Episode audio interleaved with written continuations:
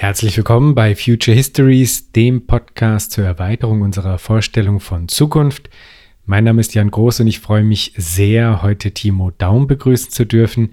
Timo ist Autor, Dozent und Vortragender. Von ihm stammen die Bücher Das Kapital sind wir zur Kritik der digitalen Ökonomie, die künstliche Intelligenz des Kapitals und ganz frisch erschienen und mit Sabine Nuss gemeinsam herausgegeben die unsichtbare Hand des Plans, ein großartiger Sammelband, der, wie es in der Einleitung heißt, anknüpfend an die Renaissance der sozialistischen Planungsdebatte eine Planungsdebatte 2.0 voranbringen möchte und wie es der Zufall will, ist das auch ein Anliegen dieses Podcasts hier. Ihr werdet es vielleicht schon mitbekommen haben.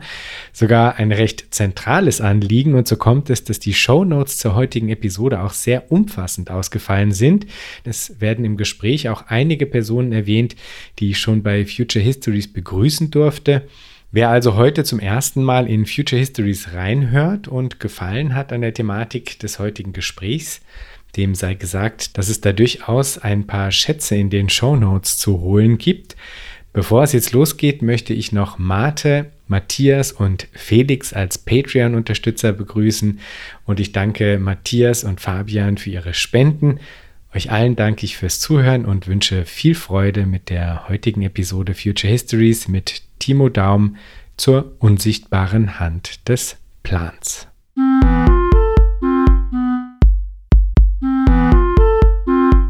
Herzlich willkommen, Timo. Ja, Jan, vielen Dank. Ich freue mich sehr, hier zu sein und in so einer ganz illustren äh, Runde äh, an dieser Planwirtschaftsdebatte so ein bisschen weiter stricken zu können mit dir heute. Sehr schön, das freut mich auch wirklich sehr. Zunächst mal Full Disclosure. Die meisten Zuhörerinnen und Zuhörer werden es vielleicht schon wissen. Ich habe die große Freude, in eurem Sammelband auch mit einem Text vertreten zu sein. Ich bin aber nicht nur deshalb von diesem Buch wirklich begeistert, sondern vor allem deshalb, weil ich überzeugt bin, dass die darin besprochenen Themen einfach verhandelt gehören und zwar genau jetzt. Das Thema Planwirtschaft, das zieht sich ja wie ein roter Faden durch die Suchbewegung dieses Podcasts hier und wir wollen heute eben versuchen, entlang dieser Auseinandersetzung mit eurem Buch auch ein paar lose Enden vielleicht da aufzugreifen. Aber zunächst mal die Frage, was hat dich denn dazu bewegt, dieses Buch zu machen? Ja, also die, die Idee für dieses Buch äh, stammt tatsächlich von, mi äh, von mir und ähm, die gärte schon so ein bisschen äh, im Laufe des Jahres äh, 2019. Da bin ich gestolpert über einen sehr guten Text von Jewgeni Morozov, äh, der diese Planungsdebatte nochmal ein bisschen aufgegriffen hat. Digitaler Sozialismus, den hast du, glaube ich, auch schon äh, gewürdigt hier in äh, deinem Podcast. Dann ähm, gab es, also habe ich das, äh, das Cybersyn-Projekt in, in Chile, ne, dieser Versuch, ähm, da eine, die sozialistische Ökonomie zu, zu steuern mit Computern, ähm, ist mir nochmal begegnet, auch über ähm, ähm, Anna-Verena Nostov und ähm, äh, Felix Maschewski, die auch ja Co-Autoren äh, sind von dem, äh, von dem Band. Ich habe mich ganz viel mit Stafford Beer beschäftigt, eine ganz schillernde äh, Figur äh, aus der Kybernetik, der ähm, einerseits also mit zu den Begründern der Kybernetik gehört, dann aber auch in Chile, also geflüchtet ist praktisch aus dem, aus dem Westen äh, nach Chile, dort der Chef praktisch dieses Cybersyn-Projekts war. Und ich hatte, ähm, habe mich sehr viel mit dem beschäftigt für mein letztes Buch, äh, Agiler Kapitalismus. Da ging es um eigentlich was, zunächst mal was ganz anderes, nämlich agile Methoden und äh, wie das den, den Kapitalismus, äh, wie der Kapitalismus diese Methoden, diese Revolution in der Softwarebranche äh, rekuperiert, sich an aneignet. Und da spielt tatsächlich Kybernetik äh, und die Verwirklichung von bestimmten kybernetischen Idealen vielleicht im gegenwärtigen äh, Business, äh, Office und Programmierkontext eine Rolle. Also es gab da sehr viel, sehr, da waberte schon ganz viel äh, im Vorfeld. Und dann war ich eine Woche in China. Äh, und in China, das hat mich, das geht wahrscheinlich vielen Leuten so, die die nach China kommen, erstmal umgehauen, was da für eine, ich sag mal, digital-kapitalistische Dynamik äh, stattfindet. Und das gekoppelt mit einer, ähm, mit einer, ja, ähm, immer noch staatlich gelenkten, planwirtschaftlichen äh, Perspektive. Ne? Also China hat ja von seinem Selbstverständnis her, befindet sich in der Primary Stage äh, of Socialism, also in der Vorstufe des Sozialismus. Ähm, und das hat dann so ein bisschen den Ausschlag gegeben, auch so ein Workshop, bei dem ich da war, äh, bei dem ich eingeladen war, von der Rosa-Luxemburg-Stiftung da äh, zu sprechen. daraus ist dann letztendlich dieses Projekt geworden, was den Arbeitstitel hatte, Take Back Control, äh, äh, Planwirtschaft im digitalen Kapitalismus. Mm, und das habe ich dann äh, bei Sabine, die ich ja sehr, sehr schätze und die auch schon tolle, eine tolle Arbeit macht, da beim Dietz Verlag, ähm, eher so ein bisschen salopp fallen lassen als äh, müssen wir mal machen und treibt mich gerade um. Und ähm, äh, sie kam dann ruckzuck zurück mit, äh, ja, wollen wir machen und so. Soweit zur Vorgeschichte von dem Projekt. Sehr schön. Freut mich sehr, dass das zustande gekommen ist, muss ich sagen. Bevor ihr in der Einleitung des Buches dann zur Vorstellung der einzelnen Beiträge übergeht, da zeichnet ihr nochmal den Horizont dessen, was es denn da zu beantworten gilt, wenn man sich diesen Fragen widmet, die, die dieser Sammelband behandelt. Ich lese das mal vor. Zitat Anfang. Wie aber könnte dann eine Alternative zum digitalen Kapitalismus aussehen? Wie eine Alternative, in der der Markt ersetzt wäre durch ein soziales Arrangement, das kybernetische Steuerungsprozesse nutzt, um möglichst ressourcenschonend und arbeitssparend zu produzieren? Wie eine Alternative, in der die Veränderung der Eigentumsformen flankiert wird durch eine gesellschaftliche Produktion und Konsumtion, die keine Waren mehr produziert, wie eine Alternative, die die Ambivalenz der digitalen Technologien nicht als technologische, sondern als politische Herausforderung begreift. Zitat Ende.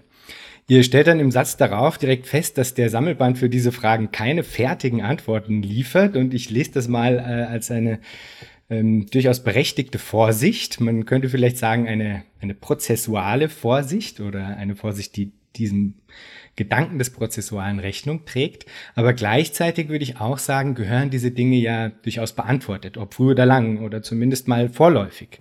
Und weil das ist ja im Grunde eigentlich die Leerstelle, die es zumindest meiner Meinung nach auch zu bespielen gilt.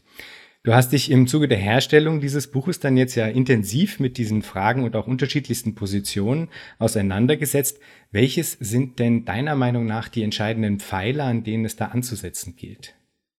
Ja, also zunächst mal ähm, antworte ich jetzt so ein bisschen aus, äh, doch glaube ich nochmal ausweichend. Also wir haben in dem Band tatsächlich mh, hm, äh, uns, so würde ich das sehen, schwerpunktmäßig mit einer Bestandsaufnahme beschäftigt. Also mit der, man könnte so sagen, These, ähm, dass der digitale Kapitalismus, wie wir ihn jetzt äh, haben, äh, selber eigentlich Planwirtschaft betreibt in, äh, in, in, über weite Strecken ähm, und damit mh, hm, und na, also da gibt es einige Texte äh, von Dominik Pietron, dann der von Sun Wei über China, meiner über China und noch ein paar andere, die sich genau mit dieser Realität beschäftigen und mit dieser eigentlich verblüffenden äh, Erkenntnis, ähm, dass die vielleicht diese alte Dichotomie oder dieser alte Gegensatz von Planwirtschaft versus Marktwirtschaft, ähm, der identifiziert wurde, mehr oder weniger gleich, mehr oder weniger synonym verwendet wurde mit der Entgegensetzung Kapitalismus, Sozialismus ähm, dass der auf den Prüfstand gehört, dass der zunehmend frag, äh, fragwürdig äh, geworden ist. Ähm, also wenn ein turbokapitalistisches Land äh, wie China, zumindest in bestimmten Aspekten, sagt, wir machen aber Sozialismus. Hm, wir haben nach wie vor fünf Jahrespläne ähm, und äh, planen von oben nach unten durch. Ähm, wenn äh, kapitalistische Unternehmen wie Walmart, Amazon, ähm, aber auch ähm, äh, Baidu, äh, überall auf der Welt sagen, ja, wir, ähm, also berühmtes Zitat, äh, was wir in der Einleitung auch zitieren von Jack Ma, der sagt, ja, mit Big Data ähm, und Algorithmen können wir die Planwirtschaft äh, ähm, realisieren und die unsichtbare Hand, und da ist, daher kommt auch die Inspiration für den Titel, ne, die unsichtbare Hand des Marktes hinter uns lassen und äh, wenn man, daraus haben wir dann gemacht, äh, ersetzen durch die unsichtbare Hand des Plans. Hm, also ähm, Bestandsaufnahme und tatsächlich dieser, dieser Blick, diese, äh, diese Analyse und Kritik des gegenwärtigen planerischen, planerisch agierenden kybernetischen äh, Kapitalismus, also kybernetischer Kapitalismus stammt, glaube ich, von, äh, von Simon Schaub oder also jetzt zumindest im deutschen Sprachraum, ähm, der, glaube ich, äh, das muss ich jetzt mal erwähnen, an der Stelle im Vorgängerband Marx und die Roboter ähm, einen Text geschrieben hat, der auch durchaus zur Inspiration äh, gehört für diesen Band, also an dem wir tatsächlich so ein bisschen anknüpfen oder so. Das ist wirklich der, der Link zum, zum vorigen Band, mh, hm, äh, den, den Sabine Nuss ja auch mit herausgegeben hat und, äh, und der ja auch äh, fantastische Beiträge äh, vereint hat. Hm, so, jetzt habe ich so ein bisschen den Faden verloren. Ach genau, ich bin beim Thema Bestandsaufnahme. Ähm, also das eine Drittel dieses Bandes ist tatsächlich Bestandsaufnahme und ein Drittel, das war wirklich nötig, äh, so eine gewisse Retrospektive. Ne? Also da beschäftigen wir uns nochmal mit dem großen Kybernetiker der DDR, äh, Georg Klaus. Äh, Tom Strohschneider hat einen hervorragenden Artikel ähm, äh, abgeliefert, der das sozusagen historisch nochmal äh, nachzeichnet. Wir schauen, wie viel Planung steckt denn in Marx äh, äh, in einem Artikel. Hm, also es gibt schon auch so eine, so eine Retrospektive und so einen Blick in die Geschichte ähm, und eine äh, Rekapitulation vom General Intellect Begriff und auch der, der klassischen sozialistischen Planungsdebatte. Und der und darauf zieht jetzt eigentlich deine Frage. Der dritte Teil, äh, der ist so ein bisschen prospektiv äh, vielleicht. Der ist so ein bisschen so ein Ausblick. Äh, und ähm, das geht ja auch in die Richtung vielleicht des roten Fadens hier von deinem, äh, von deinem Podcast. Was denn, wie sieht denn, oder aus, der aus meiner Perspektive könnte die Frage für, den, für diesen dritten Teil lauten, wie sieht denn ein, ähm, äh, ein Sozialismus oder eine, eine äh, nee, ich nenne es mal anders. Wie sieht eine, eine freie äh, Gesellschaft, äh, die den Kapitalismus überwindet, äh, aus, wenn Planwirtschaft, also vernünftige Planung statt blinder Markt, ähm, äh, datenbasierte äh, ähm, Vorausschau statt Konkurrenz und, äh, und Wettbewerb. Ähm, also was ja traditionelle Standarten waren, sagen wir mal, der, der linken sozialistischen oder auch kommunistischen Bewegung gegen den, äh, gegen den anarchischen Kapitalismus mit seinen Krisen, seinen Kriegen, seiner Überproduktion und Unterproduktion und Hunger und Reichtum und so weiter. Wenn dieses äh, Argument, ähm, wir machen mh, vernünftige Planwirtschaft, wir planen die Ökonomie, äh, wegfällt, uns aus der Hand geschlagen wird von einem Kapitalismus, äh, der sagt, aber wir planen doch schon. Wir planen doch hervorragend mit den besten Programmiererinnen und Programmierern, den besten Algorithmen der Welt. Ähm, wir haben doch ähm, den Digital Boardroom, also dieses, äh, dieses Bild des äh, das Management, das über alle Zahlen verfügt, das alle bis ins kleinste Informationen verfügt und daraus ähm, nur wenn nötig eingreift und ein praktisch kybernetisches System äh, am Laufen erhält. Das sind schon, mh, es gibt übrigens ein, ein, Produkt von SAP, also der größten Business-Software-Firma äh, äh, der Welt, das heißt tatsächlich Digital Boardroom. Und das verkaufen die an das Management mit genau, also mit Terminologien, mit Bildern, ähm, die tatsächlich erinnern an, äh, an, das, an, die, an die Zentrale von Cybersyn äh, im späten Chile. Das ist also praktisch so eine Art Sozialismus des Managements, wenn man, wenn man so will. Also wie sehen, ähm, wie, was, was wollen wir da noch anders machen? Ähm, wenn doch ähm, die Digitalkonzerne sogar schon vorher wissen, also optimieren, wie sie Logistik machen, ähm, ähm alle Daten bis ins Kleinste zur Verfügung haben, um ihre Entscheidungen äh, zu treffen und sogar das äh, so unvorhersehbare Konsumentenverhalten ähm, vorausschauen können. Und dann lass uns doch danach ein bisschen tiefer eintauchen, weil das finde ich einen total berechtigten Punkt. Eben, was wollen wir dann anders machen? Das bezieht sich ja nämlich auch auf diese immer wieder äh, gepushte Erzählung, man müsse doch eigentlich sich nur die digitalen Infrastrukturen aneignen. Und das sage ich jetzt bewusst natürlich ein bisschen polemisch. Äh, man müsse sich das nur aneignen und sagen anderen Zielen unterordnen und damit sei dann die, die Sache quasi geritzt. Ja, das ist, wie gesagt, absichtlich ein bisschen polemisch. Aber dass dem eben nicht so ist, sondern dass da, ähm, sagen ja, in den Technologien, in den technologischen Infrastrukturen schon die Logiken einer kapitalistischen Ausbeutung eigentlich wirklich eingeschrieben sind. Das ist was, was im, in eurem Buch äh, auch immer wieder eigentlich hervorscheint und dass es eben nicht geht, die Dinge da einfach eins zu eins äh, umzulegen. Mm, das bedeutet auch, dass also in einem alternativen kybernetischen Arrangement nicht so ohne weiteres diese äh, technologischen Infrastrukturen übernommen werden könnten, die der digitale Kapitalismus eben hervorgebracht hat. Aber wie müssten denn dann technologische Infrastrukturen im Allgemeinen und vielleicht auch Daten im Speziellen, weil das ist was, was du immer wieder mal auch in deinen Vorträgen ähm, ansprichst, die Rolle, die zentrale Rolle von Daten im digitalen Kapitalismus. Wie müsste man anders mit diesen Dingen umgehen, damit sie eben dann auch alternativen Zielen dienen könnten, ohne sozusagen die eingeschriebenen ja auch Ausbeutungsstrukturen und so weiter ähm, sagen mitzuschleifen. Ja, also was was ähm, was gilt es zu bedenken und auch zu tun jenseits der der bloßen äh, Aneignung? Ja, mh, hm, super Frage. Da würde ich jetzt gerne ähm, auch erstmal nochmal mit einer historischen Parallele äh, antworten. Hm, der, sag mal, der, der klassische Sozialismus ähm, zu Zeiten der Industrialisierung äh, im 19. und äh, zu Beginn des 20. Jahrhunderts, der ähm, hat, machte ja den Vorschlag, ähm, wir enteignen, ne, also wir, wir, wir jagen die Kapitalisten davon, äh, ne, also am besten kann man das ganz blumig immer bei Lenin äh, lesen. Ne? Also wir jagen die Schmarotzer davon, also die, die Klasse, heute würde man sagen, die Jeff Bezos und, äh, und, und Zuckerbergs und wie sie alle heißen, die jagen wir davon. Und die Maschinerie, die sie uns dann hinterlassen haben, ähm, die können wir einfach eins zu eins übernehmen und das, der Kopf äh, wird praktisch ersetzt durch einen Arbeiterrat. Und das hört sich heute sehr krude an, aber das ist tatsächlich äh, äh, die Vorstellung, wenn, wenn Lenin äh, die Deutsche Post, äh, die wilhelminische Post äh, lobt, praktisch als, ähm, als Paradebeispiel für, eine eigentlich, für einen eigentlich schon realisierten Sozialismus, wo man nur noch den, äh, das, das Management austauschen muss oder so. Ähm, äh, und da, da, sieht man dass, dass dieses riesige Problem, dass da der, also die, die Formen in denen so eine Bürokratie agiert. Und wenn ich das jetzt übertrage auf den Kapitalismus insgesamt, äh, die Form, äh, die, die die Gegenstände ähm, annehmen, nämlich die Warenform insbesondere, ähm, die gerät bei einem solchen Sozialismuskonzept total aus dem Blick. Und das führt dann dazu, dass man den Taylorismus, die Arbeitsteilung, die große Maschinerie mit ihrer Umweltzerstörung und, und dem Raubbau auch an, äh, an, an, an der Gesundheit der Arbeiter oder so, die gerät dann äh, völlig aus dem Blick.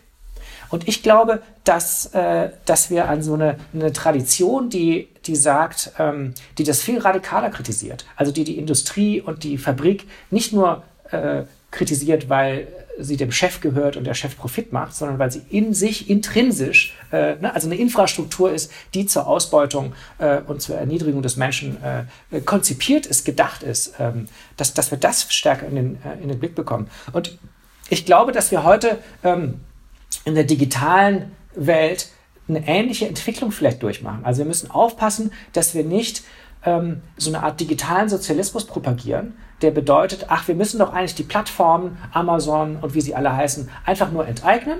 Also so leninistisch, ne? also wir jagen Jeff Bezos davon und dann haben wir doch eigentlich das eine perfekte Vorhersage, Technologie, Maschinerie und so weiter, äh, die wir einfach nur so übernehmen können.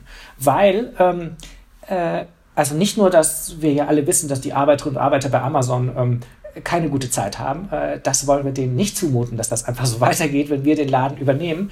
Ähm, aber es geht noch viel tiefer. Also die, die, du hast das schön gesagt, also den Infrastrukturen ist die Ausbeute und sind diese, diese, äh, diese falschen Verhältnisse ja zutiefst eingeschrieben. Und, ähm, und ein ganz, ganz wichtiger Punkt ist, denke ich, ist die, die Form, die auch die Produkte annehmen. Also das ist die Warenform. Also diese, in dem Moment, wo wir anfangen ähm, zu kalkulieren, ähm, Preise äh, zu, zu berechnen, ähm, Handel zu treiben, den, ähm, den Dingen, äh, die Dinge zu messen, äh, zu quantifizieren, entsprechend der abstrakten Arbeit, die ihnen drin steckt oder so, dann äh, stecken wir schon knietief eigentlich in, ähm, äh, in, in der Warenlogik oder so, die uns letztendlich zwangsläufig ähm, auch dann zur Kapitallogik führt. Und vielleicht noch ein Satz. Ähm, also es gibt viele ähm, Versuche, die, sagen wir mal, sich auf das Organisatorische äh, ähm, fokussieren. Also ich denke jetzt an Cockshot Cottrell zum Beispiel. Ne? Die sagen, hier können wir nicht mit Computern ähm, äh, dieses und jenes planen, die sich mit dem, mit dem Aspekt der ähm, der Bewältigung von vielen Informationen, die verarbeitet werden müssen, um ein, ein planerisches Ergebnis äh, in einer Nationalökonomie oder einem Unternehmen zu bekommen, die sich darauf fokussieren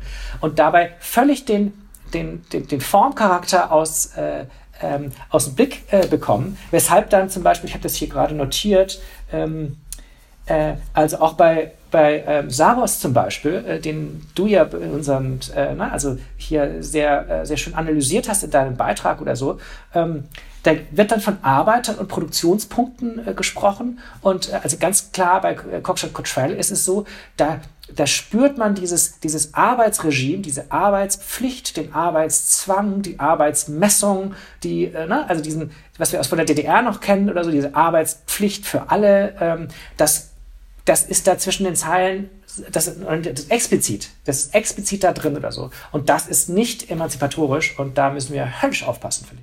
Absolut, da würde ich total zustimmen. Und das ist ja zum Beispiel auch was, wo ich dann äh, den Beitrag von ähm, Stefan Meretz und Simon Sutterlütti, ich weiß nicht, ob du das kennst, das Buch, äh, der Stefan war auch in Future Histories schon zu Gast, den fand ich da total wertvoll in dieser Hinsicht, weil die einfach ganz klar sagen, nein, äh, ein, ein wirklich eben emanzipatorischer Vorschlag, der muss auf auch einer radikalen Freiwilligkeit eigentlich beruhen. Und sobald im Grunde dieses Element der Arbeitspflicht eingeführt wird, ähm, wie du es ja jetzt eigentlich auch äh, sagst, ähm, fängt man sich damit einfach so massiv viele Folgeprobleme ein, die eigentlich ähm, bestimmte Logiken, die man nicht mitschlepp will, mitschleppen will, eigentlich reproduzieren, dass das einfach wirklich der, der, der falsche Weg ist.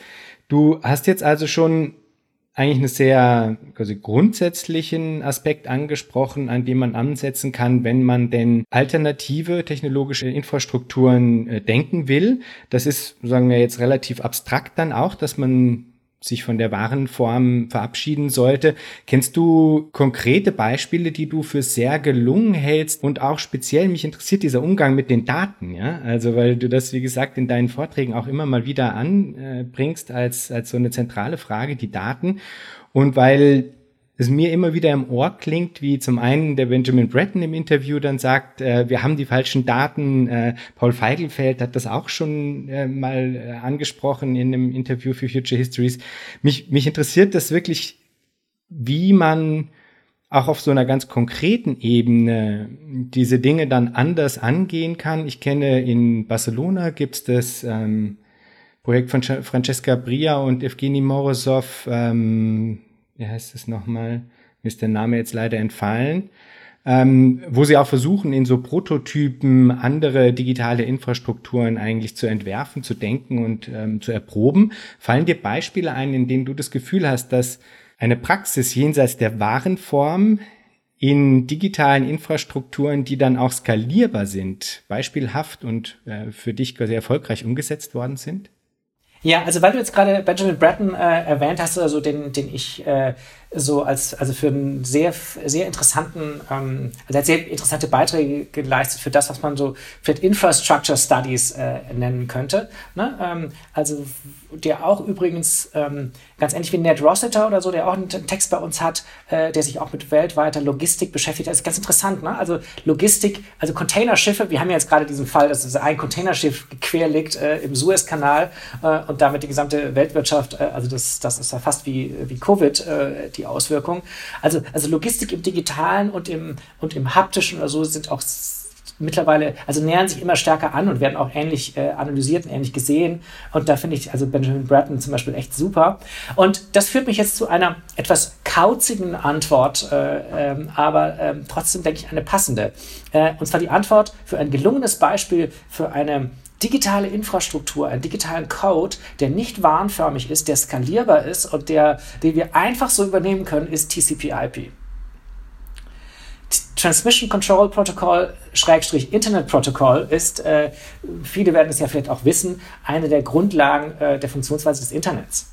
Ähm, und das ist, ähm, sagen wir mal, ein, ein Protokoll, äh, äh als für diejenigen, die jetzt nicht äh, Informatikerinnen und Informatiker sind, ähm, im Sinne von ähm, eher so Protokoll wie bei einem Staatsbesuch als Protokoll äh, von einer Sitzung, also nicht ein Aufschreiben von dem, was passiert ist, ein Protokollieren von dem, was passiert ist, sondern ein, ein Set an Regeln, wie Kommunikation stattfindet. Also und TCP/IP reguliert praktisch, wie Datenpakete im Internet ähm, äh, adressiert und transportiert werden. Und dieses Adressieren und Transportieren, ähm, ich bin jetzt mitten in der Informatikvorlesung oder so, I, I could do this for hours. Ähm, also Adressierung, also wo muss das Paketchen hin und wie wird es weitergeleitet? Also das sind die zwei großen Probleme, die in jedem Netzwerk, bei jedem Netzwerk, ähm, bei jedem Transport, äh, auch beim Containerschiff oder so, ist, sind das die beiden großen Fragen, die gelöst werden sollen. Und die, die Lösung von TCP/IP ist, ähm, TCP/IP ist offen, das heißt, alle können sehen, wie es funktioniert. Ähm, es ist äh, dezentral, also das ist eine der Ideen, Grundideen des Internets. Ähm, die noch aus der, aus der Kalten Kriegsphase äh, kommt. Ähm, und äh, es ist praktisch radikal demokratisch, weil alle Pakete äh, sind gleich. Und es ist äh, skalierbar. Das heißt, das Prinzip äh, ist, muss nicht geändert werden, wenn einer 10.000, 100, 100.000, 100 Millionen äh, beteiligte Pakete und so weiter dabei sind. Ähm, und ich finde, dieses, dieses TCP/IP oder so, das ist nicht verändert worden, seit es Anfang der 70er Jahre entwickelt worden ist. Das ist so geschickt gebaut, dass es tatsächlich im Gegenteil immer besser wird. Ähm, je, mehr, je mehr Server im Internet dazukommen, desto besser funktioniert dieses Prinzip, dass eben äh, ne, dieser Pakettransport, der halt auch äh, Engstellen um, umschiffen kann, automatisiert etc. Mm, und ich glaube, Benjamin Bratton ähm, äh, macht ja ganz ähnliche Sachen. Also er schaut sich ja zum Beispiel diese, diese äh, das gehört auch zum, äh, ne, also diese sieben Level äh, Kommunikation vom ISO-Standard an oder so und, ähm, und identifiziert das mit, mit, mit gesellschaftlichen Ebenen oder so. Ich finde, dass TCP/IP ein hervorragendes Beispiel ist, mit dem man, also schon mal ganz einfach so ein Argument wie, ja, wir brauchen den, dieses klassische Mises-Argument, wir brauchen den, den Markt, ansonsten wissen wir nicht. Äh, ne? Äh, das sind Dimensionen, äh, die TCP/IP bewältigt oder so, die, ähm, die enorm sind, die, die vor allem äh, viele Größenordnungen das übersteigen, was deren Erfinder äh, sich wirklich vorstellen konnten. Ähm, insofern würde ich sagen, äh, die ganz kurze Antwort wäre das Internet. Ne? Ist eine Antwort auf eine solche Infrastruktur, die wir mehr oder weniger, glaube ich, einfach so übernehmen äh, können. Und vielleicht noch eine Antwort auf die Frage, wie sehen denn diese Daten aus, die wir brauchen können? Ähm, eigentlich noch eine sehr einfache, äh, äh, eine sehr einfache Gegenüberstellung. Also die Daten, die den digitalen Kapitalismus interessieren seien es, seien es Google oder auch ein privater, äh, ein Unternehmen wie Uber zum Beispiel im Verkehrssektor oder eine Bank, äh, ein Unternehmen, das Transaktionen, das verkauft etc. Das sind immer möglichst personally identifiable information. Also das sind Informationen, die verknüpft sind mit einem Namen, einer Person, einer Kreditkartennummer. Das ist das, was wirklich interessant ist oder so. Äh, na, also weil da, ähm, das ist ein Kunde, das, oder eine Kundin, ähm, dieses Profil ist bares Geld wert. Ähm, jede Information, die damit verbunden werden kann oder so, äh, die kann ähm, bei der nächsten Transaktion in bare Münze äh, äh verknüpft, äh, ähm, äh, verwandelt werden. Ähm, ganz anders ist es mit, mit Informationen, die, sagen wir mal, dem öffentlichen Interesse, äh, aus öffentlichem Interesse äh, generiert werden. Wenn ich an sowas denke wie Verkehrsströme, ähm, also wie viele Menschen wollen irgendwo lang gehen oder, oder äh, wo lang fahren. Ähm, wer, hat, ähm, wer braucht eine Impfung? Äh, wer hat noch keine Impfung? Ähm, das, sind, ähm, das sind Informationen, in denen die, ähm, die Kreditkartennummer und das Geschlecht der jeweiligen Person äh, in den allermeisten Fällen äh, irrelevant ist. Ähm, das heißt, das ist so ein bisschen eine, eine Faustregel, gerade weil wir in Deutschland ja sehr oft sagen, Daten, oh, Datenschutz, persönliche Daten, ich glaube, 90 Prozent aller Daten, die im äh, Verkehrsbereich, also die Kommunen zum Beispiel ähm, mit denen hantieren, oder 95 Prozent, sind von vornherein nicht, äh, na, nicht ähm, haben nichts mit der Person zu tun oder so. Ist zum Beispiel sowas wie, wie wo steht eine Ampel? Oder wo kann man parken? Oder ähm, äh, wie, wie, viele, wie, wie, viele Menschen befinden sich, äh, oder wie viele Menschen fahren auf dieser Straße? Ähm, und das gibt uns schon mal so ein, äh, so einen Hinweis darauf, dass äh, dass wir eigentlich einen Großteil der Daten, die wir brauchen, äh, anonymisieren können. Und deshalb im Umkehrschluss denke ich, wenn wir an so eine kommunistische Datenzukunft äh, denken und Daten als Produktivkraft denken, nicht im Sinne des privaten Profits, sondern des äh, Nutzens für alle, müssen wir einerseits uns viel weniger Sorgen machen, weil die können größtenteils anonym sein. Zweitens müssen wir, glaube ich, viel, viel freigebiger sein äh, mit diesen Daten. Das ist eine wirklich sehr angenehm äh, konkrete Antwort. Das, äh, da, da ziehe ich jetzt dann ein bisschen eine Frage von weiter hinten eigentlich nach vorne, weil ich darf daraus ja jetzt eigentlich auch ablesen, dass du im Grunde auch nicht per se irgendetwas dagegen hättest, dass ähm, digitale Technologien jetzt eben ähm, eigentlich Umwelt werden. Ja, also in der letzten Folge äh, habe ich mit Katharina Block und Sascha Dickel gesprochen über posthumane Ordnungen und das geht ja in eine ähnliche Richtung. Ich persönlich äh, hätte ja auch überhaupt gar kein Problem damit, dass ähm, sagen digitale äh, oder technologische Ökologien sich da herausbilden und sehe es eher als problematisch, in welcher spezifischen Art und Weise sie sich jetzt gerade als äh, Benjamin Breton spricht da von Accidental äh, Megastructures of Planetary Scale Computation ähm, herausbilden. Ja, also diese spezifische Art, die das jetzt annimmt, äh, finde ich persönlich als problematisch, aber würde auch eigentlich dahingehend argumentieren zu sagen, es könnte ja andere Formen, andere Technosphären, kann man da auch sagen, ähm, geben, die in ganz anderer Art und Weise äh, struktur strukturiert sind, ja, und die eben viel mehr an der ja letztlich eigentlich an der Bedürfnisbefriedigung einer jeden und eines jeden äh, orientiert sind. Darf ich da herauslegen, lesen, dass du im Grunde eigentlich auch nichts dagegen hast, dass dieses, dieses, dass es diesen massiven Anwachs an Daten und ja auch der Erhebung unserer aller ähm, Handlungen sozusagen, äh, dass du nichts dagegen hast, dass es das gibt, sondern dass es auf die spezifische Form ankommt, in der das erhoben wird und für welche Zwecke es dann in weiterer Folge eingesetzt wird. Hm.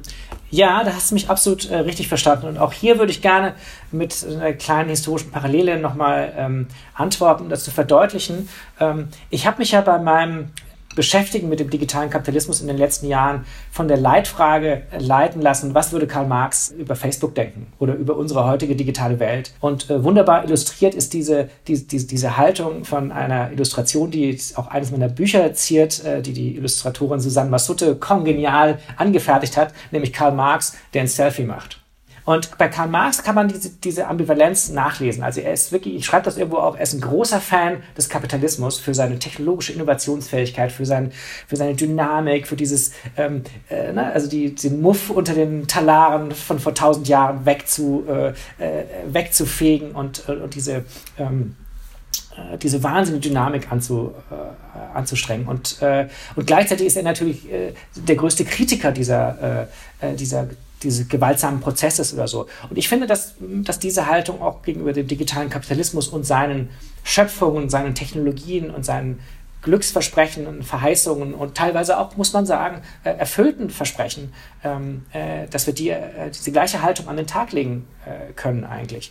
Und ich halte gar nichts davon, hm, sagen wir mal, ähm, äh, das Digitale gegen das Analoge auszu, auszuspielen. Also zu sagen, wir müssen, wir, wir brauchen doch den ganzen Kram nicht und, ähm, und ich habe ich hab kein Smartphone und ähm, die wollen doch alle nur unsere Daten. Ähm, das ist, ähm, das ist für mich Maschinenstürmerei. Das ist für mich äh, letztendlich reaktionäre, rückwärtsgewandte Kritik. Das ist so wie ich will zurück zur, äh, zur klappernden Mühle am rauschenden Bach, äh, weil, mir die, äh, weil mir die Fabrik äh, äh, des, des Kapitalisten nicht, äh, nicht gefällt. Also ich will damit nichts, na, ich habe mich ja schon ausdrücklich dagegen gesprochen, ausgesprochen, einfach nur die digitalen Technologien zu übernehmen, so wie sie sind. Ähm, aber die, äh, ähm, diese diese grundlegende, also, na, also die Elektrifizierung zum Beispiel, ne?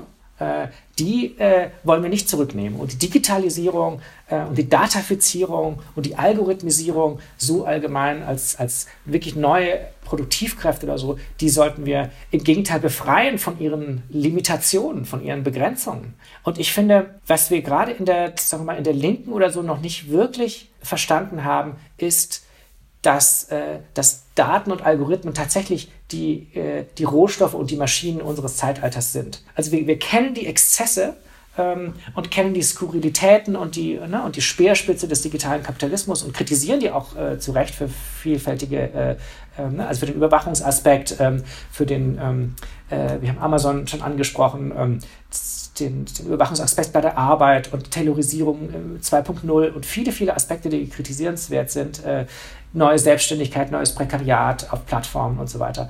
Aber das, das befreiende Potenzial, dass wir praktisch gar nicht mehr ähm, so sehr an das Material Hand anlegen müssen, also, also arbeiten müssen und das, den Stahl und das, und das Holz äh, bearbeiten, sondern in, als Menschheit, sage ich jetzt mal, zusehends immer mehr ähm, äh, uns mit Informationen produzieren äh, beschäftigen äh, können. Also Wilhelm Flusser hat das, äh, äh ich zitiere es immer sehr, sehr gerne, ähm, wunderbar formuliert, hat gesagt, arbeiten, also dieses mit der Hand arbeiten, ist eigentlich Gegenstände informieren. Also Gegenständen, äh, ne, also mehr Informationen äh, in eine Form geben und so. Und damit hat er das, das Arbeiten am Gegenstand als Sonderfall von informieren, ähm, sans phrase, informieren allgemein, äh, ähm, auch historisch oder so verortet. Das finde ich nach wie vor eine der schönsten Erkenntnisse eigentlich. Und wir sind, äh, na, also ähm, das Kapital ist praktisch der Enabler dieser, dieser, zu, dieser algorithmischen, datenbasierten, informatisierten Zukunft oder so, die, äh, die wir äh, praktisch noch befreien müssen. So sehe ich das.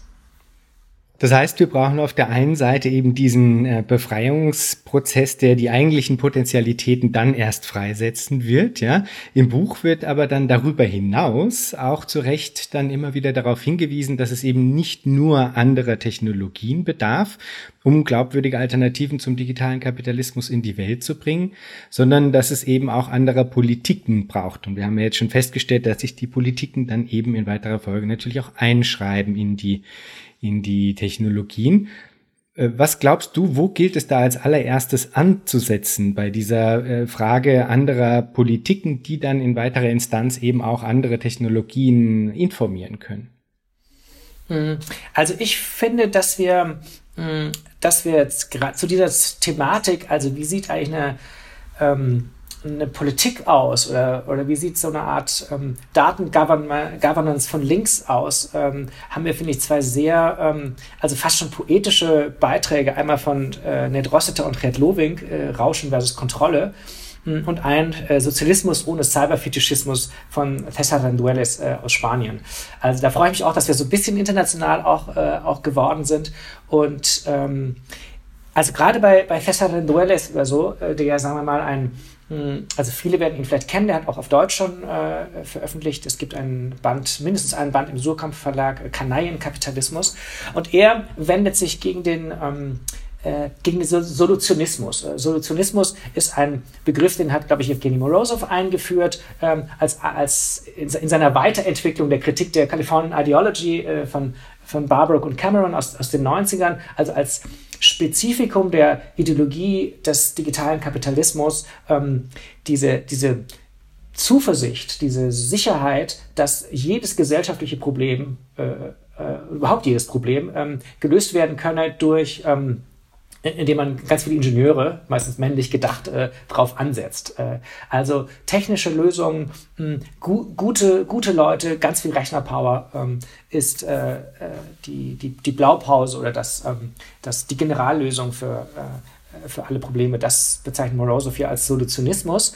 Und ähm, Rendueles warnt vor einem so Solutionismus von links.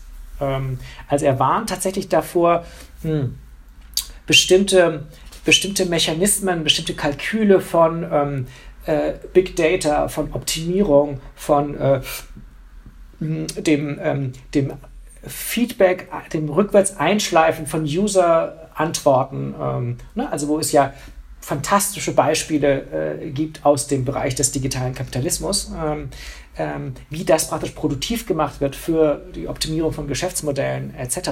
Er warnt davor, Rendueles warnt davor, ähm, diesen, diesen Optimierungslogiken in die, ins Netz zu gehen. Ähm, äh, und insbesondere, ähm, also bei Red Loving und bei Rossiter, die machen eigentlich so was Ähnliches, ähm, weniger in der politischen Sphäre als so ein bisschen in Social Media äh, und denunzieren auch so ein bisschen dieses, ähm, äh, dieses Optimieren äh, von, von Echokammern und von Followern und sowas. Äh, also beide warnen, oder alle drei, äh, ne, warnen eigentlich davor, nicht in diese Falle zu tappen. Und das fand ich jetzt persönlich ähm, äh, sehr, sehr lehrreich, muss ich sagen. Und ich habe diese, sagen wir mal, diese, diese Warnung vor, mh, mm, äh, vor dem in die, in die Falle gehen, vor dem Nicht-Erkennen, dass bestimmte Mechanismen, ähm, äh, bestimmte Infrastruktur oder so schon ähm, die Gewaltverhältnisse eingeschrieben haben oder so. Das habe ich bei den beiden gelernt, dass das auch in diesen, äh, ne, also dass da auch bei Social Media und auch bei politischen Entscheidungsprozessen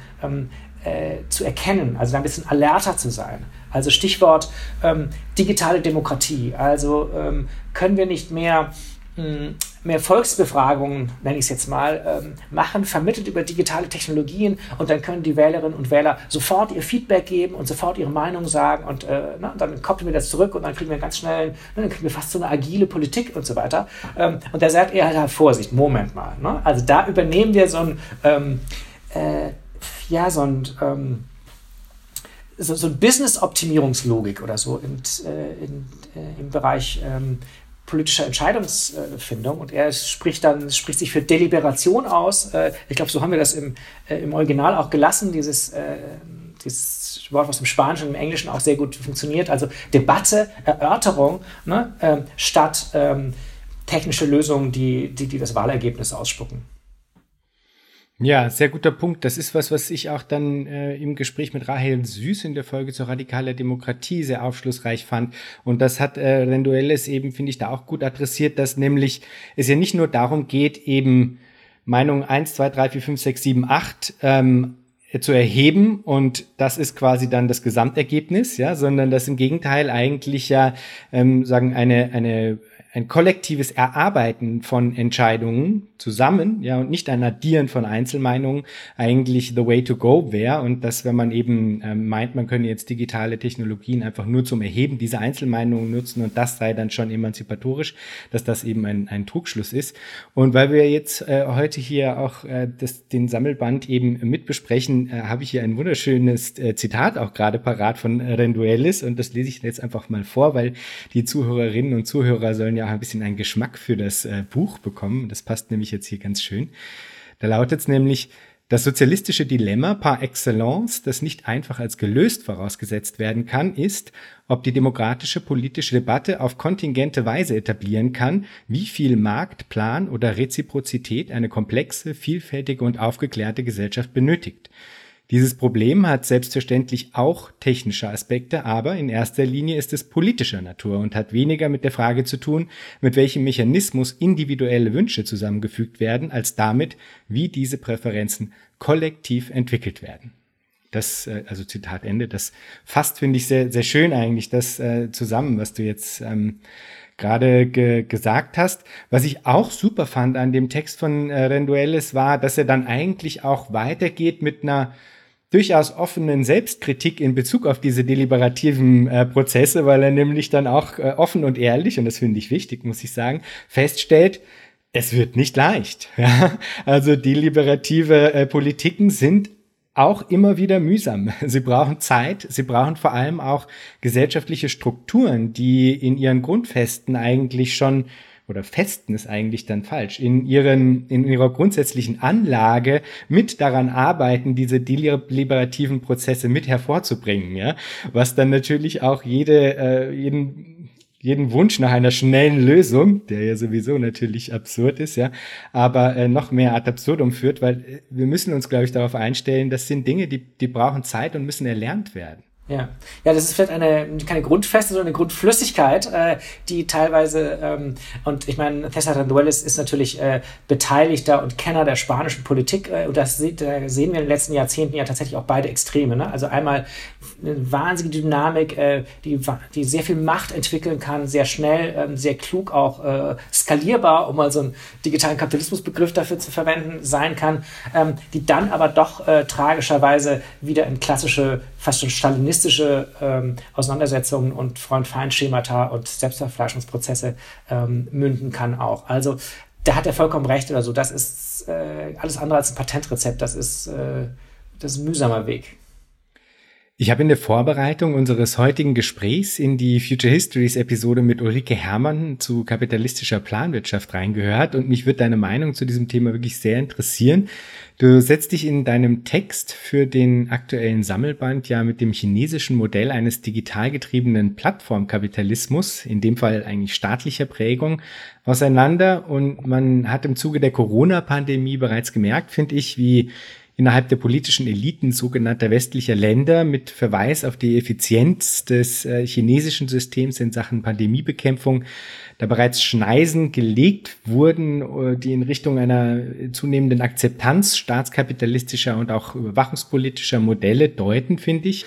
Und ich habe im Gespräch mit deiner Mitherausgeberin Sabine Nuss schon mal die Vermutung geäußert, dass ich glaube, es könnte mittel- bis langfristig auf Seiten der kapitalistisch orientierten MachthaberInnen die Ideologie vom Markt dann eigentlich als Bauernopfer dienen, ja, um sich auf einen ausgeprägten Staatskapitalismus zu einigen in weiterer Folge, ja. Und du nennst das mit Verweis auf äh, Philipp Stab und Florian Butollo in deinem Beitrag äh, für den Sammelband dann auch Staatskapitalismus 3.0. Wie schätzt du die gesellschaftspolitische Großwetterlage in dieser Hinsicht denn ein, nämlich auch und gerade in Bezug auf die Frage, inwiefern das chinesische Modell für die nächste Runde der Erneuerung des Kapitalismus so eine Art Speerspitze darstellt? Und César Rendueles, den wir eben auch schon hatten, der bringt das in seinem Beitrag zum Buch sehr schön auf den Punkt.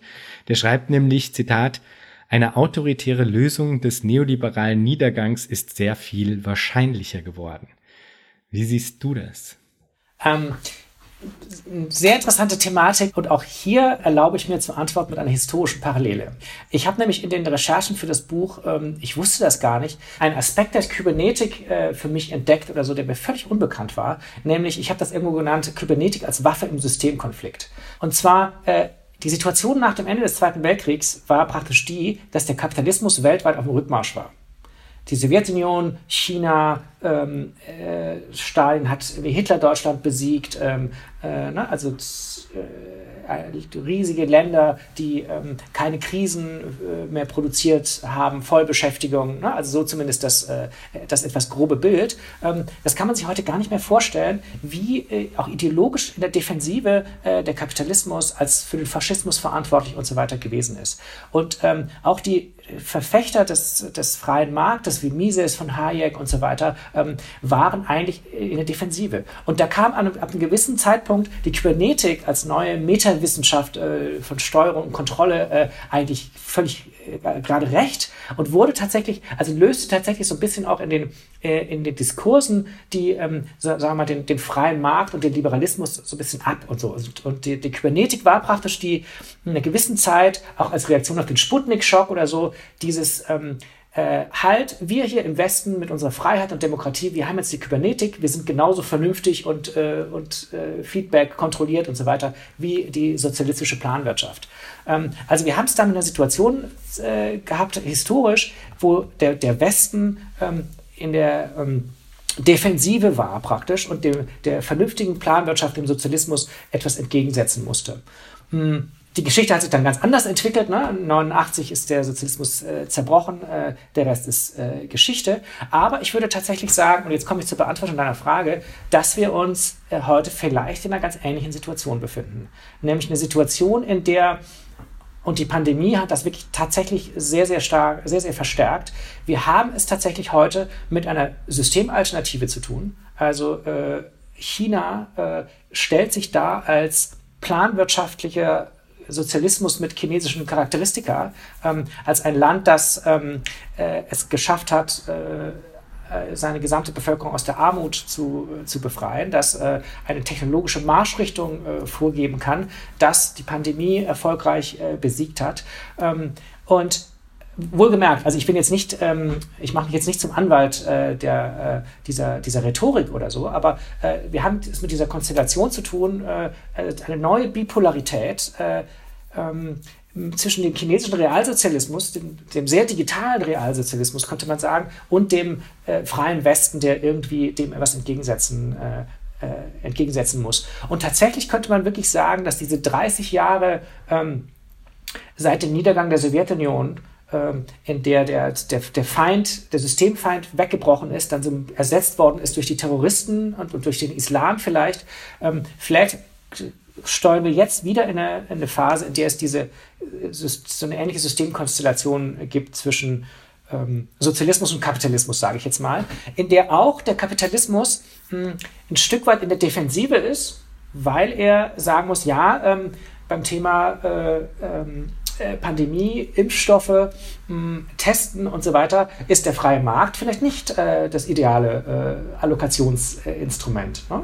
Und mh, hm, also ganz stimmt das natürlich nicht, weil ganz Asien, auch dazu zählt auch Neuseeland zum Beispiel und viele asiatische Länder oder so, haben, haben es viel besser äh, organisiert. Das hat sicher vielfältige Gründe. Das ist jetzt eine sehr, eine sehr grobe These. Ähm, aber ich finde das erstmal, hm, erstmal ganz fruchtbar zu sagen, okay, ähm, äh, der, der, der, die Marktradikalität, äh, der Neoliberalismus ist tatsächlich in der Defensive.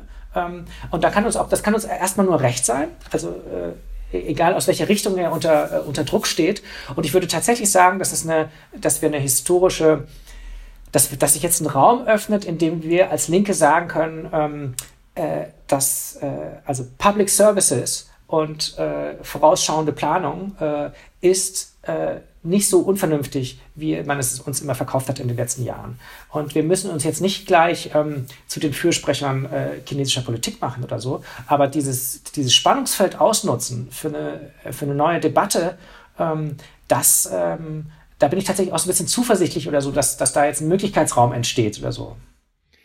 Das ist total interessant, dass du das jetzt so framest, weil für mich wäre ja da gar nicht unbedingt ein Systemwiderstreit im Sinne von auf der einen Seite eben, sagen wir mal, liberaler äh, Kapitalismus und auf der anderen Seite eben dann Staatssozialismus äh, nach dem Modell von, von China, sondern ich würde ja eher dazu tendieren, das chinesische Modell auch ähm, einer kapitalistischen Logik zuzurechnen, in letzter Instanz sozusagen, und hätte das Gefühl, dass, dass das überhaupt nicht jetzt dann von den westlich orientierten Eliten dann abgelehnt wird im Sinne von, das ist ja ein anderes in Anführungsstrichen sozialistisches System, das ist quasi unser Gegner, ja, sondern dass im Gegenteil das eigentlich eher emuliert werden wird, ja, also dass man sagt, okay, ähm, diese Form von äh, Staatskapitalismus, so würde ich nämlich jetzt dann das chinesische System doch auch eher ähm, denken als jetzt äh,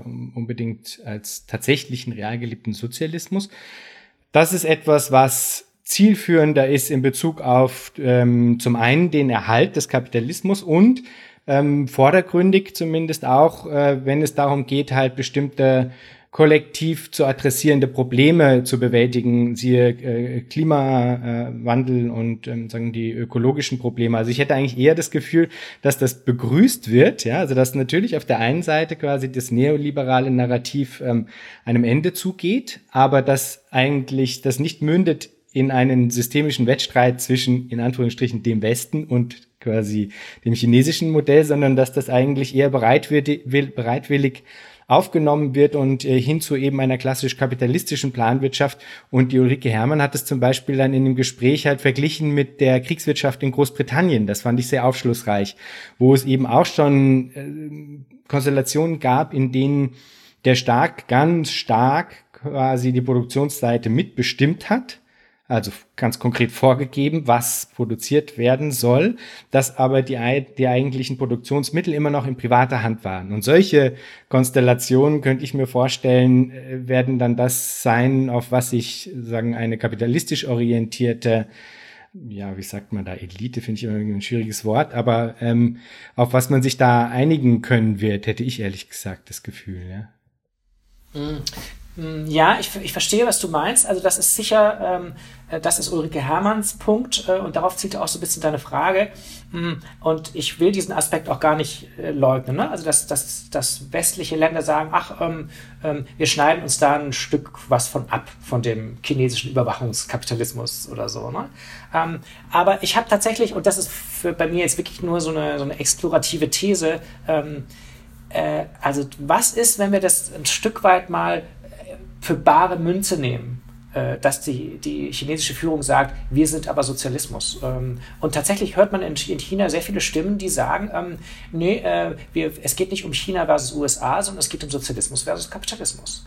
Ähm, ähm, und wenn man das ein Stück weit mal als These zulässt, ähm, dann ähm, und das dann auch vergleicht mit der historischen Parallele, dann würde ich sagen, überwiegt äh, tatsächlich die Panik oder die Angst vor dem ähm, attraktiven Gegenmodell, ähm, das China jetzt zurzeit äh, für den Westen tatsächlich äh, irgendwie darstellt. Ich kann mir durchaus vorstellen, dass das, also die, die, die Rhetorik, was, äh, was Chinas Überholen der USA angeht, also die, die USA ist zum Beispiel äh, die rüsten zum Krieg oder die, also die, die größte Bedrohung ist, äh, China überholt uns. Ähm, und nicht, ähm, ach, ähm, China macht, über, macht äh, Überwachungskapitalismus und Unterdrückung und ähm, das, das, da können wir uns vielleicht die eine oder andere Anleihe äh, nehmen. Ne? Also, und eine Sache möchte ich jetzt aber nochmal betonen. Also, der, ähm, also ich betrachte den real existiert habenden Sozialismus aller Sowjetunion, DDR etc. tatsächlich ähm, als parallel, also als innerkapitalistischen Parallelweg und, und als Sozialismus nicht als ähm, empatischen ähm, äh, äh, positiv besetzten äh, Gegenmodell, sondern sagen wir mal als, als Variante auf, auf, auf der gleichen Basis von abstrakter Arbeit, Arbeitszwang, äh, äh Profit und, und so weiter und so fort. Und da würde ich, so würde ich den chinesischen Sozialismus auch sehen. Also ganz bestimmt nicht ähm, als ähm, äh, als Advent einer, einer kommenden ähm, befreiten Gesellschaft oder so, sondern als, als, als Sonderweg vielleicht. Ähm, und das Spannende ist aber, dass dieser Sonderweg anders als der real existierende industriell, industrielle äh, Sozialismus, Amerikanismus, das ist Gramsci mal genannt, äh, der immer gescheitert ist, äh, ähm, sieht es bei China so aus, als hätten die vielleicht tatsächlich die besseren Karten. Ähm, als wäre tatsächlich deren digitale Planwirtschaft ähm, letztendlich wettbewerbsfähig sogar äh, äh, als, und innovativer und, ähm, und produktiver als das, äh, als das westliche Pendant. Ähm, und da würde sich die Geschichte an dem Punkt nicht wiederholen, ähm, mit einem Niedergang des, äh, äh, mit einem, einem, Zusammenbruch des digitalen Realsozialismus und chinesischer Prägung, sondern im Gegenteil mit, mit, deren, ähm, mit deren Erstarken oder deren, äh, deren Sieg sogar. Aber das ist sehr spekulativ, ne? Also. Aber ich fand das jetzt eine super ähm, Einschränkung oder einen super Nachschub, den du da gerade gegeben hast, dass du eigentlich ähm, dass diese Form von Sozialismus dann eben eben nicht als diese empathische ähm, sagen Befreiungsbewegung oder die eigentliche Bewegung quasi ansehen würdest, sondern eigentlich nur als eine Art von Spiegelung. Da würde ich ja total äh, zustimmen, ja. Also eine Art, also dass da quasi der digitale Kapitalismus gespiegelt wird mit äh, in dem Fall eben ähm, auf eine Art ja, halt staatssozialistischen Vorzeichen sozusagen, ja. Aber wenn wir dann schon bei diesen Labels sind und also wie würdest du denn dann das benennen, dass erfolgreich die, also erfolgreich eigentlich andere Bewegungsgesetze jenseits zum Beispiel auch der Warenform und so weiter eingeführt hat und ähm, tatsächlich eine Form von befreienden ähm, Charakter, einen emanzipatorischen Charakter trägt. Also ich würde ganz, äh, ganz klassisch äh, mit so Leuten wie Slavoj Žižek oder so äh, vom Kommunismus reden. Hm, ich würde jetzt aber gerne noch eine kleine Ergänzung machen und zwar mh, hm, diese mh, hm, diese, ne, also den, den digitalen Sozialismus aller China, ähm, ähm, also um das richtig einzuordnen als, als, hm, als hässlichen kleinen Bruder, so hat, glaube ich, Robert Kurz mal den Realsozialismus äh, äh, genannt, des, äh, des Kapitalismus. Und ähm, hier Lee Phillips und Michael ähm, Rotzworski, äh, die ja ähm, dieses Buch geschrieben haben, People's Republic of Walmart. Äh, und Walmart und, und Amazon ähm, unterstellen, sie seien planerische kapitalistische Unternehmen und so weiter. Die haben auch, äh, sagen auch an einer Stelle, ähm, äh, Walmart and the Soviet Union, the two twins in undemocratic planning. Also Walmart und die Sowjetunion als die, die zwei Geschwister der undemokratischen Planung. Also die haben, die treffen das genau an der Stelle. Ne? Also das finde ich sehr, sehr schön, ein wunderschönes Zitat. Ähm, und so, ähm, ähm, also mit diesem Zitat können wir uns auch davon abgrenzen, ne? von diesem, ähm, äh, wir können es undemokratische Planung äh, nennen, was wir äh, da in der sozialistischen oder in der kapitalistischen Variante äh, vorfinden. Sehr schön. Gehen wir vielleicht noch auf ein Thema, das zwar auch schon immer mal wieder in verschiedenen Folgen von mir angesprochen worden ist, aber ich habe das Gefühl, es, äh, es tut gut, das vielleicht einmal mehr als einmal weniger anzusprechen, weil es einfach eines der äh, gängigen Narrative und eine der gängigen Imaginationen ähm, derzeit ist, die im, im populären äh, Bereich zumindest jetzt sich anschicken, ähm, zum Beispiel sowas wie klassische neoliberale Erzählungen auch mit abzulösen auf eine Art. Auch wenn die Corona-Pandemie aktuell als, als starker Treiber der Entwicklung hin zu mehr kapitalistischer Planwirtschaft eben auftritt, würde ich vermuten, dass die ökologische Krise letztlich dann doch das Hauptargument darstellen wird, mithilfe dessen sich diese, diese neuen Formen staatskapitalistischer Prägung legitimieren wollen. Die Grünen, die bringen sich in Deutschland da jetzt ja auch schon in, in Stellung, um mit der äh, CDU eigentlich äh, ähm, zu koalieren, eine Allianz zu bilden. Und allgemein wird das Narrativ vom in Anführungsstrichen grünen Wachstum als Rechtfertigung dafür gepusht, warum an den fundamentalen kapitalistischen Bewegungsprinzipien eben gerade nicht gerüttelt wird. Vielleicht kannst du ein bisschen deine Einschätzung dazu geben, was es denn auf sich hat mit dem sogenannten grünen Wachstum. Ja, also ähm, ich, ich, ich sag mal so, der, der Green New Deal, ähm, ne, also der Versuch, ein, äh, den, den, Klimawandel zu stoppen, ähm, die Wachstumsspirale, den Kapitalismus zu erhalten, aber alles äh, nachhaltig, also sprich so, dass, dass wir als Menschheit in 50 Jahren hier auch noch auf der Erde leben können, ähm, der, ähm, also dem müssen wir eigentlich die Daumen drücken. Also wir müssen hoffen, ähm, dass er gewinnt gegen, sagen wir mal, einen, der, der, der das Ganze leugnet, äh, gegen einen fossilen Kapitalismus, der sagt, äh, nach uns die Sintflut, äh, Donald Trump, ähm, äh, Martin Winterkorn, ähm, äh, Andy Scheuer und so weiter stehen für diese äh, ähm, für diesen alten Kapitalismus. Ähm, und das ähm, und das durchaus im Bewusstsein, dass ähm, dass es um eine Perpetuierung des Kapitalismus geht äh, und dass das vielleicht ein bisschen auch der Versuch ist, die Quadratur des Kreises. Aber ähm, angesichts der tatsächlich Schwäche irgendeiner Alternative äh, weltweit bleibt es uns praktisch nur zu hoffen, dass ähm, äh, wenn man es an Personen festmacht, äh, weiß ich, Joe Biden, äh, Xi Jinping und, ähm, und Ursula von der Leyen äh, äh, mit, ihren, äh, mit ihren Green New Deals ähm, es irgendwie schaffen, ähm, die Klimaerwärmung auf zwei Grad zu reduzieren und wir alle hier demnächst äh, 50 Millionen Elektroautos in Deutschland haben, ähm, anstatt 50 Millionen Dieselfahrzeuge. Ähm, und ich betone, also ich sehe schon an deiner Reaktion, ähm, der, du denkst jetzt, das kann er, das kann er jetzt nicht ernst meinen. Ähm, das ist das äh, tatsächlich das kleinere Übel und ich habe gerade beim Thema Auto und Verkehr oder so wirklich äh, in den letzten Jahren äh, genug Auseinandersetzungen gehabt mit äh, mit, mit Leuten, die sagen, ja, aber das, das Elektroauto kann ja auch nicht die Lösung sein und dann können wir doch gleich beim Dieselauto bleiben, unterm Strich. Also ähm, ich drücke diesem grünen Kapitalismus tatsächlich die Daumen. Äh, äh, das ist sozusagen das Mindeste. Und ich hoffe aber natürlich, dass, dass es uns gelingt, ähm, äh, auch den zu überwinden und auch den auf eine Spur zu bringen, ähm, sich wirklich vom Wachstum verabschieden zu müssen. Äh, aber im Moment ist es so, äh, ich weiß nicht, also der, der größte, also noch ein, ein Kommentar dazu, ne? also der, der, der größte Treiber in Deutschland in Richtung weg vom Diesel hin zu Elektroautos ist tatsächlich Tesla gewesen. Ich meine, Tesla ist ein privatkapitalistisches Unternehmen, die ähm, sündhaft teure Sportwagen herstellen. Also es ist das unökologischste, was man sich vorstellen kann. Aber auf der, Ska also auf der Skala, auf der wir uns hier bewegen, Stichwort Dieselskandal, ähm,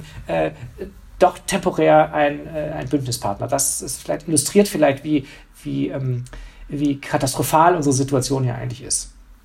Ähm, aber vielleicht noch ein äh, etwas interessanteren oder vielleicht einen positiven Punkt zu dieser Frage äh, Ökokapitalismus, so hast du das hier überschrieben.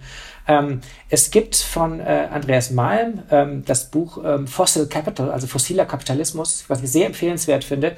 Da zeichnet er nach, wie der, wie das Kapital praktisch die fossilen Brennstoffe ähm, ähm, für sich entdeckt hat als Möglichkeit, sich tatsächlich von sowas wie Nachhaltigkeit und ähm, den, den Ressourcen, die vor Ort sind, zu emanzipieren, die ähm, auch Energie äh, zu vollkommen zu kommodifizieren und, und weltmarktfähig ähm, äh, zu machen.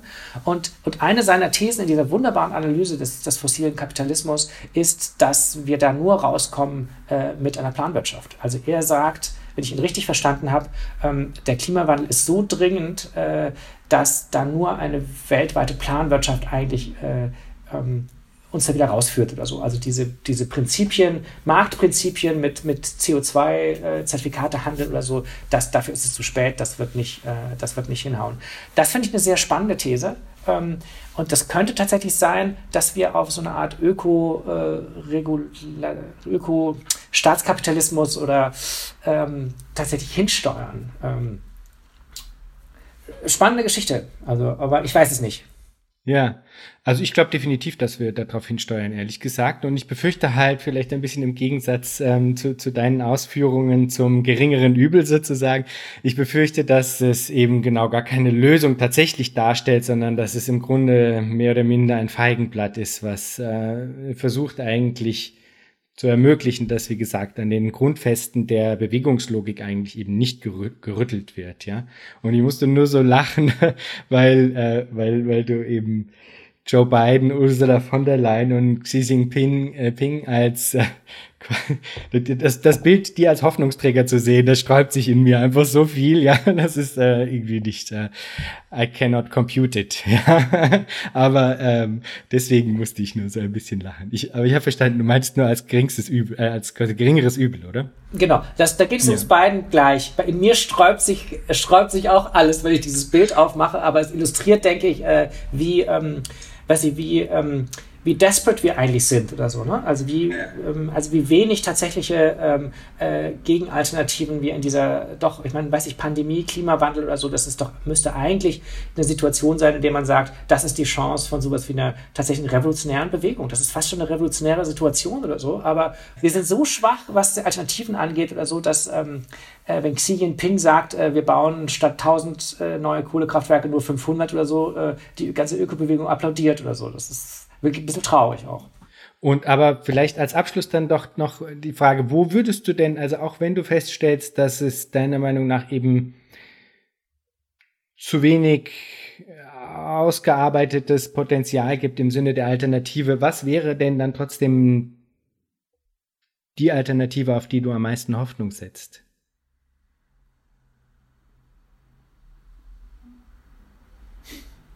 Die Pause können wir hinterher rausschneiden. Ne? Nein, die ist total aussagekräftig. ähm, hm. Ich weiß nicht, ich bin, ich, ich antworte mal so. Ähm, ähm, ich habe ja Physik studiert, ich bin ja Physiker, ne? Ähm, und ähm, und gleichzeitig jemand, der, ähm, sagen wir mal, diesen, diesen Begriff des Fortschritts oder so äh, äh, durchaus sehr kritisch äh, sieht. Ne? Also da hat die Linke ja auch historisch eine, eine Entwicklung mh, hm, äh, vollzogen oder so, ne? von ähm, das komplett positiv zu besetzen, bis hin zu Tschernobyl zu sagen, hier sozialistisches Atomkraftwerk ist gut und seit Tschernobyl gibt es einfach diese, diesen Erkenntnisprozess, ähm, dass man das grundsätzlich hinterfragt. Ähm, ähm und trotzdem ist es so, dass es, äh, denke ich, eine hm, sagen wir, ein, eine historische Achse gibt oder so. Das ist einfach die, also die Zeit läuft einfach nur in eine Richtung. Äh, und das bedeutet, äh, Sachen, die erfunden worden sind, Sachen, die schon mal gedacht worden sind, äh, die schon mal ausprobiert worden sind, die können wir nicht wieder löschen. Also ne, in unserer heutigen Zeit oder so gehen Informationen kaum verloren. Das heißt, dass, dass das Wissen der Welt sozusagen, ich meine, Wikipedia ist, hat sich ja gerade, hat ja gerade 20-jähriges Jubiläum. Das Wissen der Welt ähm, wächst. Ähm, und diese Akkumulation ist erstmal per se äh, gut und, äh, ähm, und so hinter dieses Level von Erkenntnis kann auch nicht zurückgefallen werden. Und diese, diese, diese Kurve steigt, denke ich, exponentiell an. Ähm, und das, ähm, das finde ich spannend, das finde ich auch hoffnungs, hoffnungsvoll. Ne? Also weil wir heute in, in wenigen Jahren Entwicklungen stattfinden, die sonst Jahrzehnte gedauert haben. Ähm, und deshalb kann, kann es auch plötzlich ganz schnell gehen. Also ist jetzt vielleicht sehr allgemein, aber ich finde tatsächlich diese Akkumulation des Wissens der Welt und ich finde, die Pandemie hat nochmal ganz klar gezeigt, also wir waren jetzt in der Entwicklung, also wir als Menschheit, ne, in der Entschlüsselung des Genoms, äh, in der Entwicklung eines Impfstoffs, ähm, äh, in dem weltweiten Teilen von Informationen äh, über diese Pandemie oder so ungefähr eine Größenordnung schneller als vor zehn Jahren.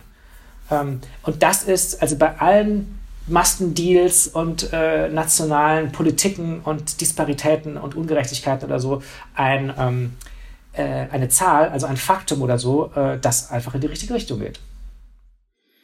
Sehr schön. Das nimmt jetzt natürlich dann schon in gewisser Weise meine Abschlussfrage vorweg, die ich einem jeden, einer jeden stelle, nämlich Timo, wenn du dir Zukunft vorstellst, was stimmt dich freudig? Hm. Ach, ich dachte eigentlich, das war jetzt schon die Antwort auf die Frage. Ähm, das war, würde ich mal sagen, so eine Art, ähm, also mein persönliches akzelerationistisches Statement. Also äh, Geschwindigkeit äh, und Beschleunigung ist gut, wenn es um das Wissen der Welt geht. Äh, und dieses, ne, also andere haben das schon mal General Intellect genannt und als zukünftige Produktivkraft Number One ausgemacht und dem würde ich mich anschließen. Wunderbar. Timo, vielen Dank für das Gespräch. Gerne.